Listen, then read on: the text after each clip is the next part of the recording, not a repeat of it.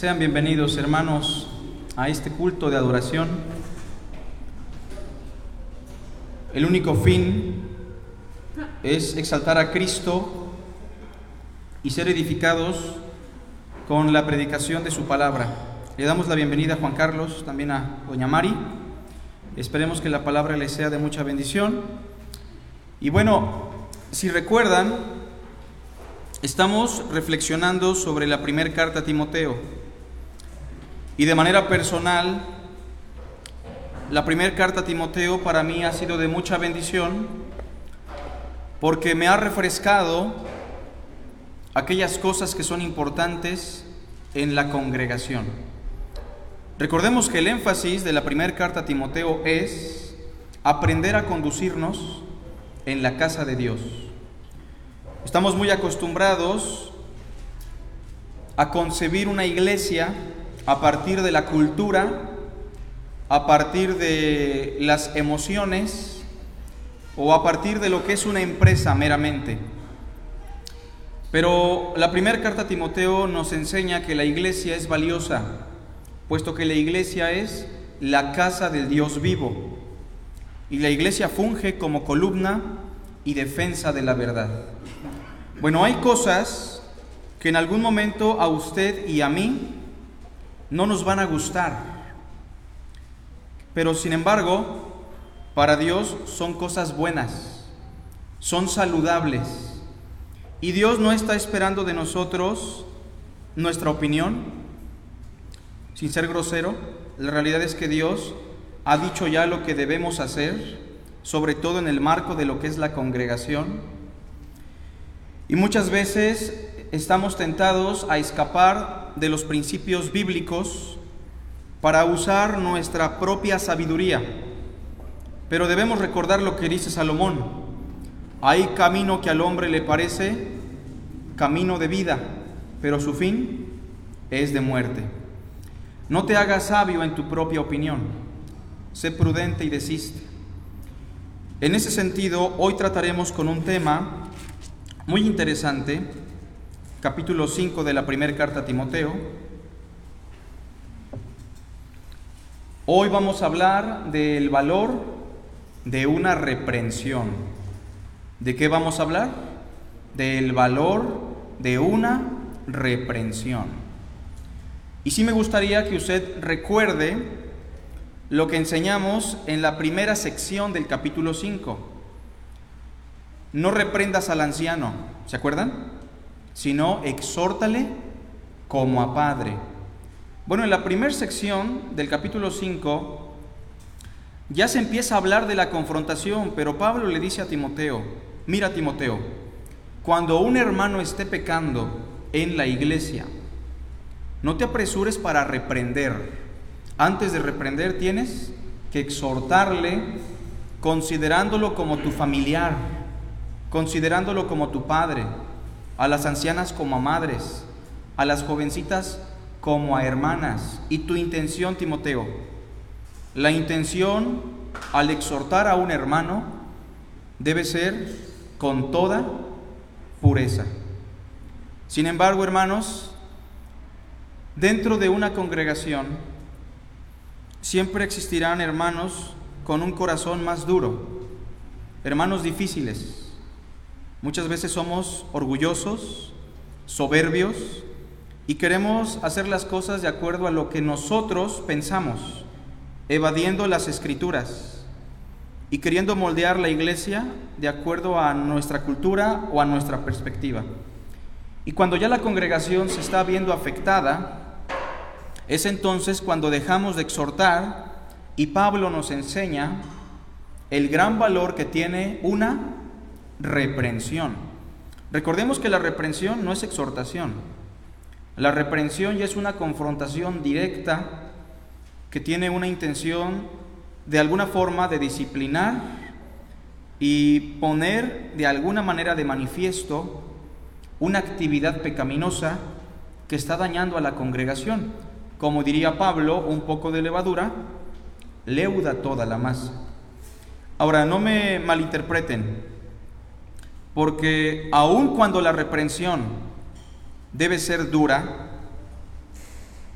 no estamos descartando el amor, porque aún dentro de la reprensión está manifiesto el amor.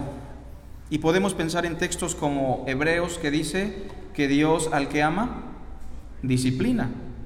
Entonces cuando hablamos de la disciplina dentro de la congregación, aún la reprensión es un acto de amor. Ahora bien, notemos lo que dice Pablo, capítulo 5, verso 19 al verso 21. Contra un anciano, ¿cómo empezó el capítulo 5? No reprendas al anciano, sino exhórtale. Retomando esa hebra temática, Pablo dice, contra un anciano no admitas acusación, sino con dos o tres testigos. Pregunto yo, hermanos, aún los ancianos, sean ministros de la palabra, sean diáconos o hermanos adultos en la congregación, ¿deben ser reprendidos de vez en cuando? Vemos que sí. Bueno, pero hay un proceso que se debe seguir, dice Pablo. Contra un anciano no admitas acusación, sino con dos o tres testigos. A los que persisten en pecar, entiéndase, hermanos, esta expresión a la luz del capítulo 5, verso 1. Ya se dio un proceso de exhortación. Ya se les exhortó como a padres, como a madres, como a hermanos. Sin embargo, a los que persisten en pecar, leemos todos juntos lo que sigue. Repréndelos delante de todos. Fuerte, ¿no? Complicado de llevar a cabo. Difícil de ejecutar. Pero Pablo dice, los que persisten en pecar, repréndelos delante de todos para que los demás también teman. Te encarezco delante de Dios y del Señor Jesucristo y de sus ángeles escogidos, que guardes estas cosas sin prejuicios, no haciendo nada con parcialidad.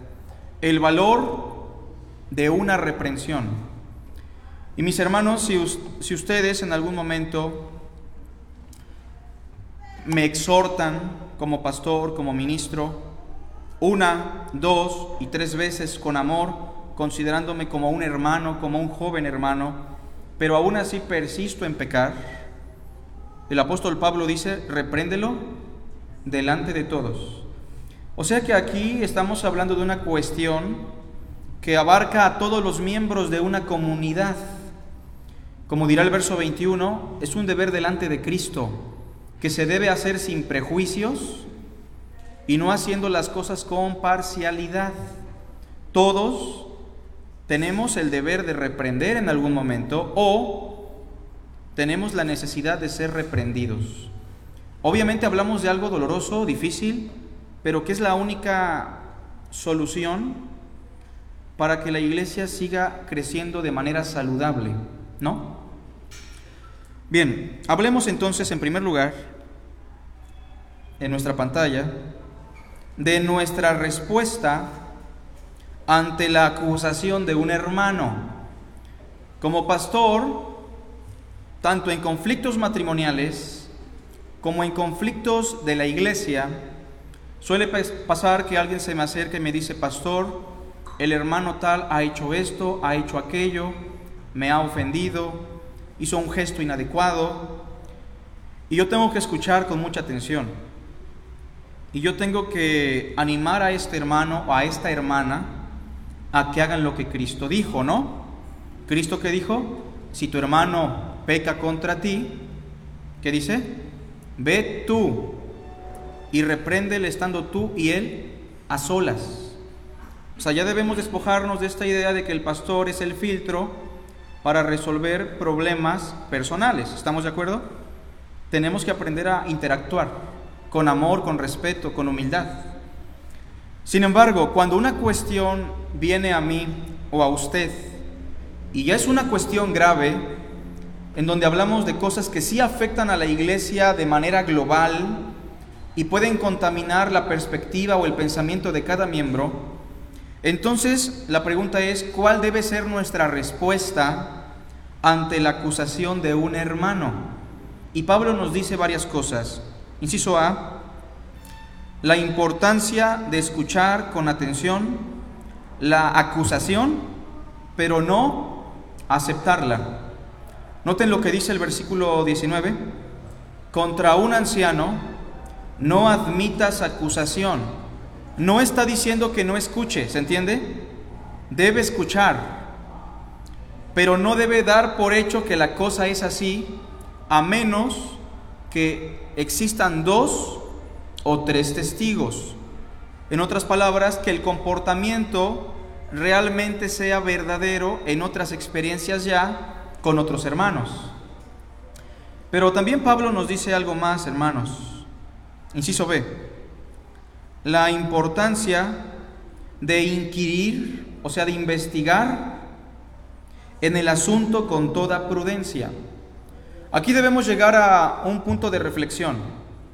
Hay personas a las cuales se les dice, hermano, hemos visto que el pastor está teniendo una actividad pecaminosa. Y el hermano responde, ni me cuentes, él es el pastor, no puedo admitir tu acusación.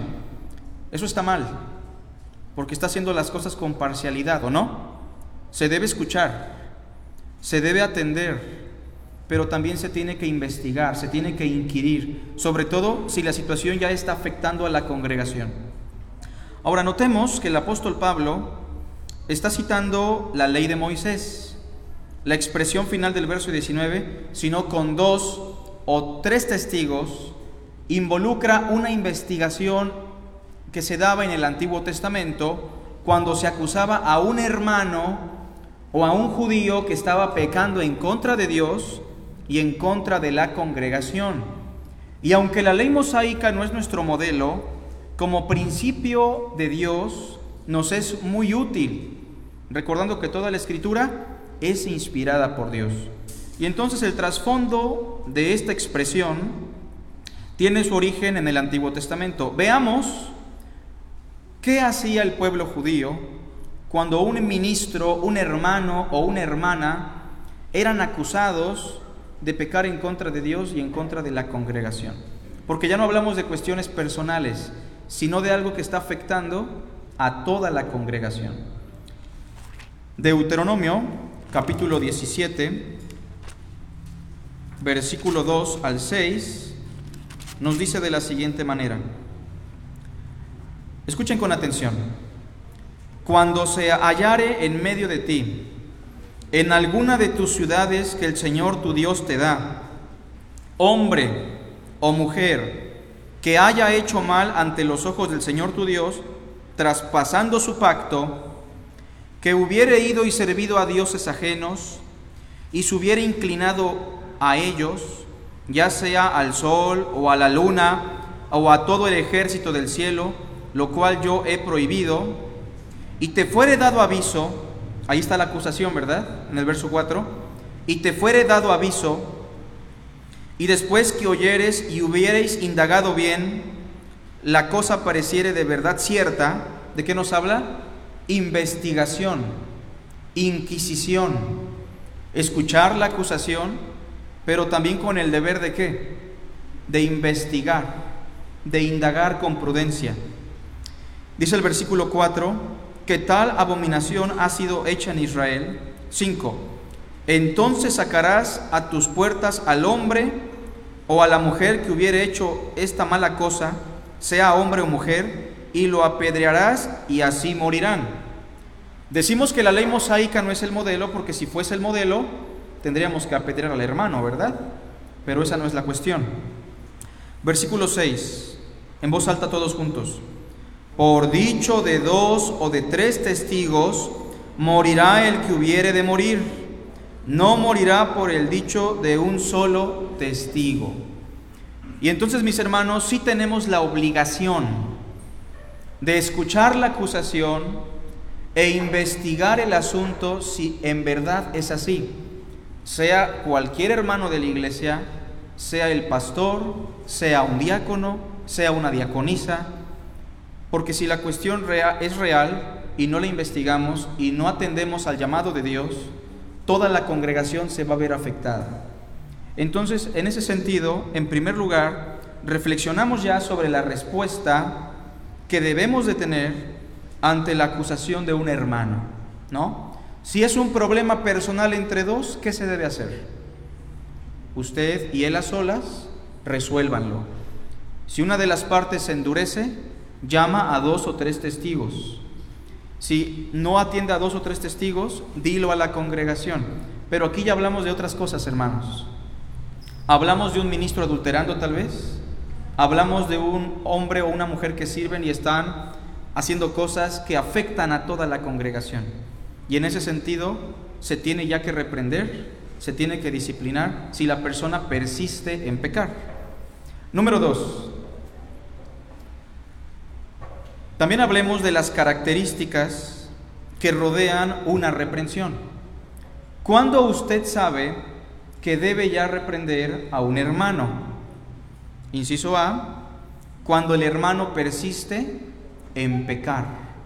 Bueno, ya se le exhortó, se deja pasar un tiempo y vemos si el hermano realmente está cambiando. No es que seamos una policía espiritual, ¿verdad? Es que Dios nos pide que nos cuidemos los unos a los otros, con amor. Bueno, pero si el hermano persiste en pecar, ya tenemos que reprender. Pero enfatizamos algo, hermanos, antes de la reprensión, se supone que ya se dio un proceso de qué? De exhortación a solas, en secreto. Primero a solas, después con dos o tres testigos. Pero si la persona persiste en pecar, entonces es momento de reprender de manera pública. Como Cristo lo dijo, dilo a la iglesia. Veamos el versículo 1 de la primera carta a Timoteo, capítulo 5, verso 1. Lo leímos tiempo atrás y nos dice de la siguiente manera, no reprendas al anciano, no lo reprendas en primera instancia, ¿no? En primer nivel, sino exhórtale. Entonces, antes de la reprensión, ya se tuvo que haber dado un proceso de confrontación nutética, un proceso de exhortación con amor, a solas, con prudencia y discreción, buscando la restauración del hermano, considerándonos a nosotros mismos con toda pureza. Pero cuando el hermano persiste en pecar, es entonces que se debe dar una reprensión. Busquemos Tito también, capítulo 3, verso 10 al 11. Aquí estamos hablando ya del proceso que se da. Tito 3, verso 10 al 11. ¿Lo tenemos todos? Tito, que también es una carta eclesiástica, nos dice de la siguiente forma. Al hombre que cause divisiones, Después de una y otra amonestación, ¿qué dice? Deséchalo. Antes de desechar a este hermano, a esta hermana, a esta persona, ¿hubo un proceso de amonestación? Sí, aquí lo dice. Cristo lo explicó. Pero en las características a considerar, cuando la persona persiste en pecar, llegará el momento, hermanos, que se debe reprender, puesto que ya no tiene otra forma de entender. Ahora, Inciso B. Lo que nos dice Timoteo, capítulo 5, versículo 20, es que la reprensión debe ser pública. ¿Cómo que va a ser pública, hermanos?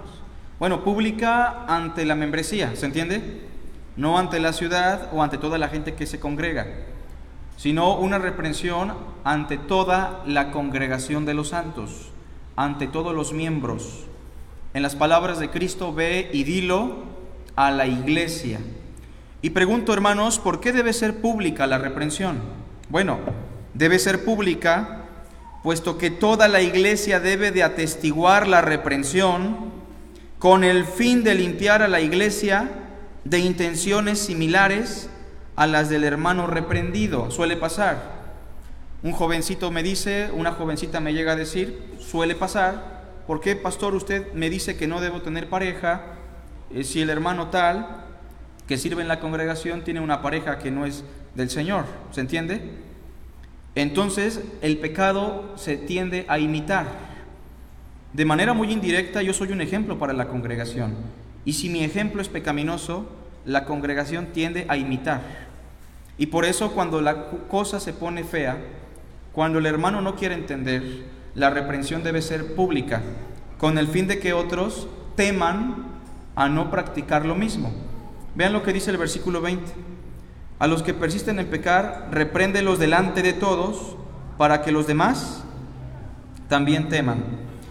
Y el trasfondo de nuevo, hermanos, es el Antiguo Testamento, en donde Pablo toma los principios bajo la ley de Cristo, aplicándolos en la iglesia. Vean Deuteronomio 17 otra vez, que es el mismo pasaje, verso 8 al 13. Dice de la siguiente manera, cuando alguna cosa te fuere difícil en el juicio, y pregunto yo, dentro de la iglesia a veces hay situaciones complicadas, muy complicadas. ¿Qué debe de hacer usted? Dice el verso 8. Entre una clase de homicidio y otra, aquí espero que no hablemos de homicidas, ¿verdad? Pero en la perspectiva de Cristo, si alguno se enoja contra su hermano, ya es un homicida, ¿o no? entre una clase de derecho legal y otra, entre una clase de herida y otra, en negocios de litigio en tus ciudades, entonces te levantarás y recurrirás al lugar que el Señor tu Dios escogiere.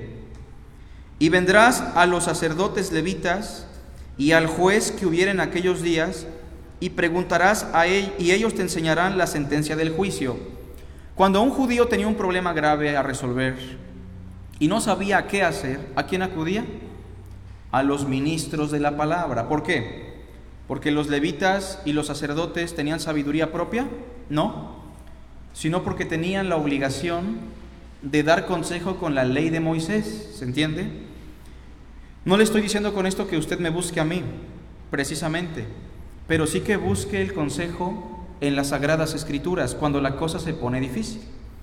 Ahora, dice el versículo 10, y harás según la sentencia que te indiquen los del lugar que el Señor escogiere, y cuidarás de hacer según todo lo que te manifiesten. Según la ley que te enseñen y según el juicio que te digan, harás. No apartarás ni a diestra ni a siniestra de la sentencia que te declaren.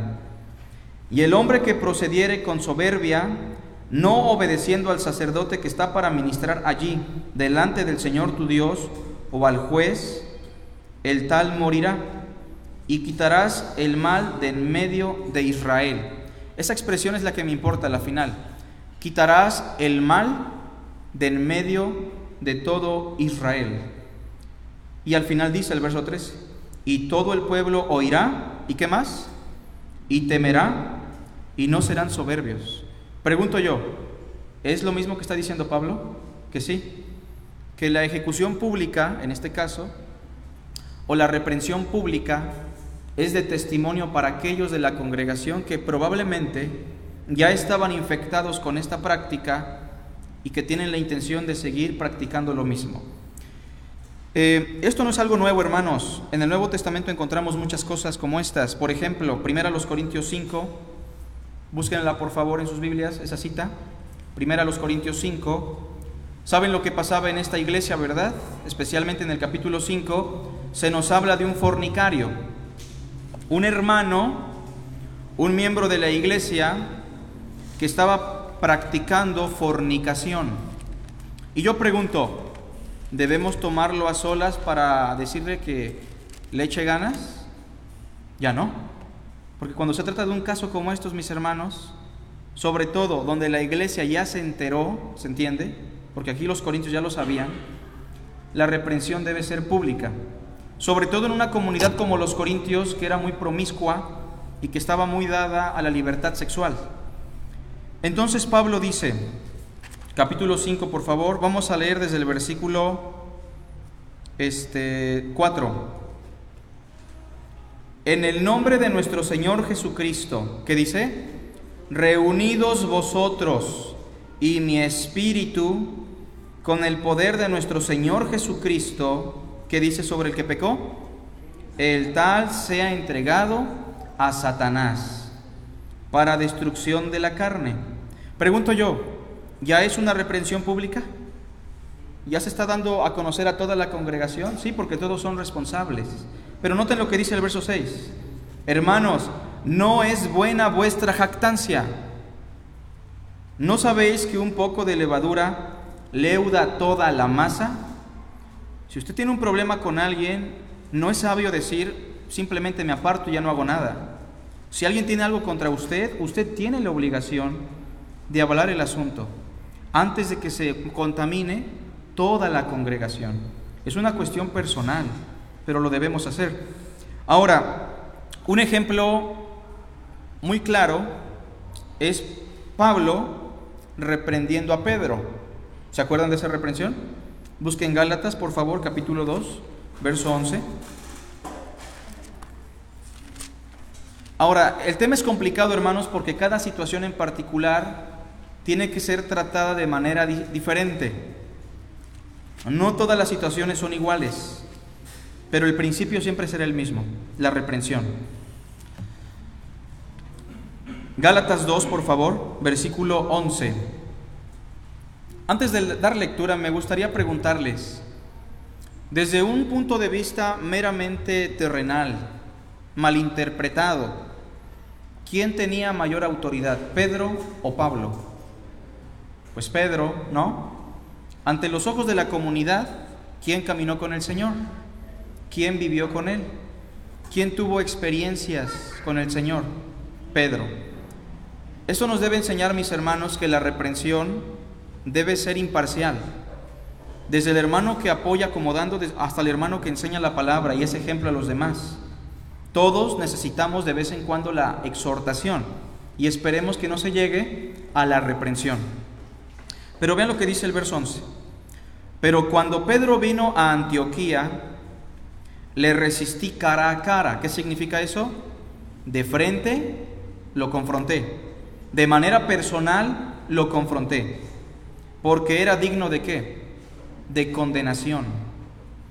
Pues antes que viniesen algunos de parte de Jacobo, que eran los hermanos judíos, comía con los gentiles.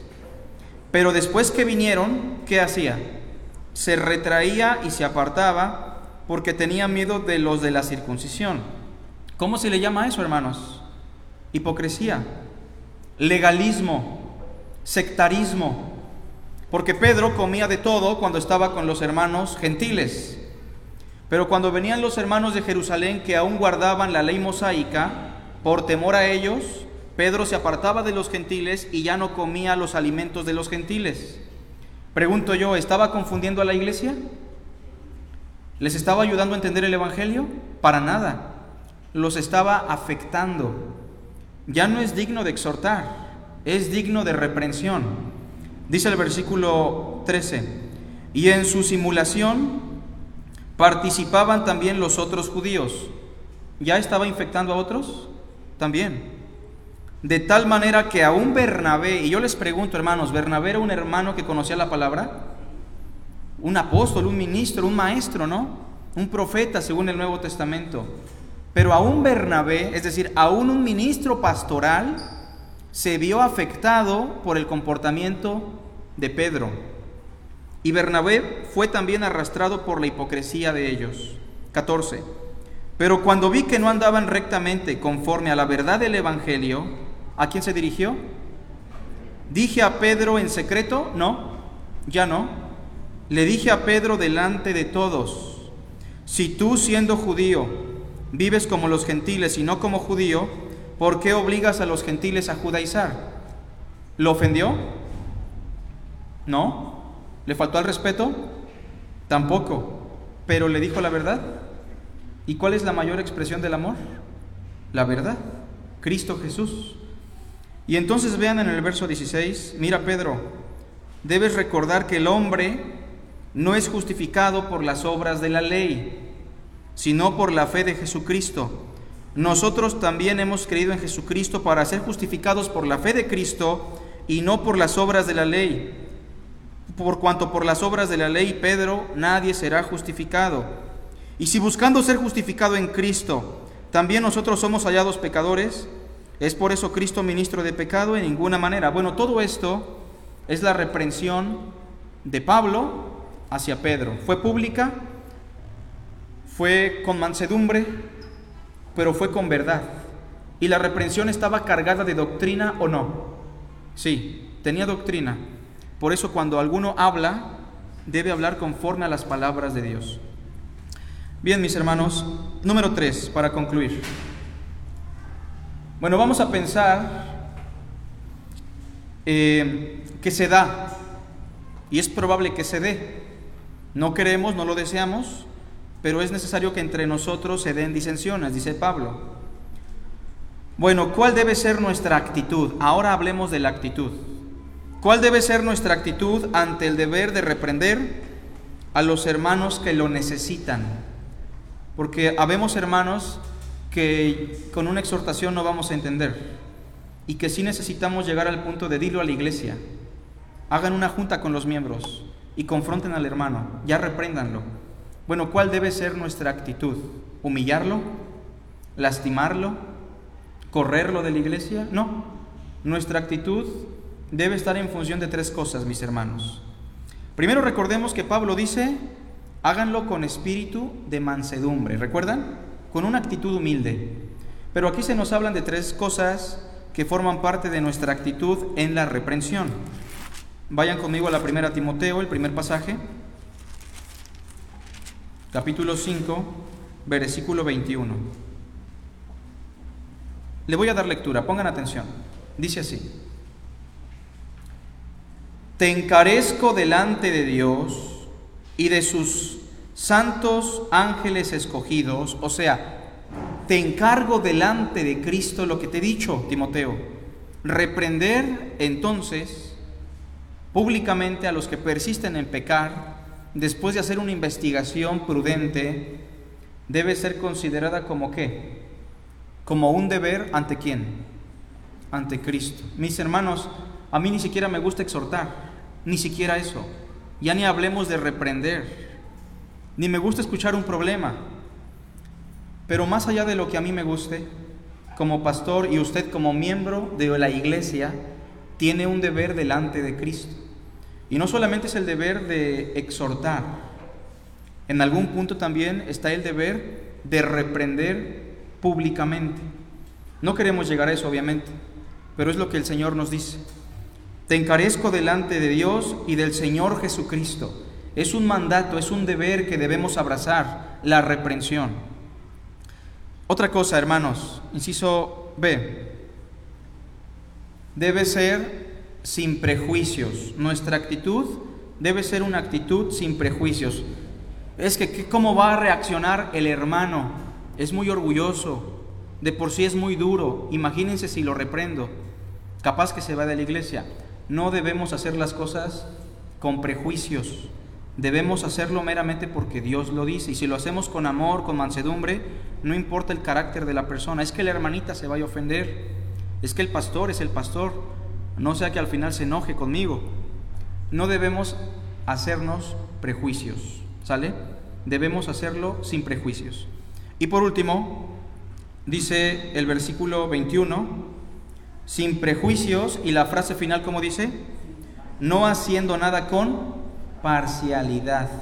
Bueno, es que sí reprendo al hermano de condición humilde, pero al hermano que tiene una buena posición social no lo voy a reprender. No, hermanos. Debemos hacer todo de manera imparcial. Todos necesitamos la exhortación, todos necesitamos la reprensión cuando persistimos en pecar. Yo quisiera preguntarles, ¿cuál hubiese sido el futuro del apóstol Pedro si Pablo no lo hubiese reprendido? Terrible, ¿no? Estamos hablando probablemente de un hombre que ya tenía vestigios de un falso profeta. Pero ¿por qué creen ustedes que los otros hermanos no lo reprendían? Pues, ¿Cómo vamos a reprender a Pedro? Si él caminó con el Señor, ¿quién soy yo? Pues yo lo que hago mejor ya no voy a la iglesia, ¿no? Me evito de problemas. Eso es lo que precisamente no debemos hacer. Cuando se da una crisis eclesiástica, debemos de entender que tenemos el deber de hacerlo sin prejuicios y de manera imparcial. Mis hermanos, yo espero que esto les sirva. Y yo espero que el curso de Timoteo en verdad lo recuerden para cuando tengamos situaciones que se deban resolver de acuerdo a las escrituras. Hasta aquí, hermanos, la reflexión. Que Dios les bendiga.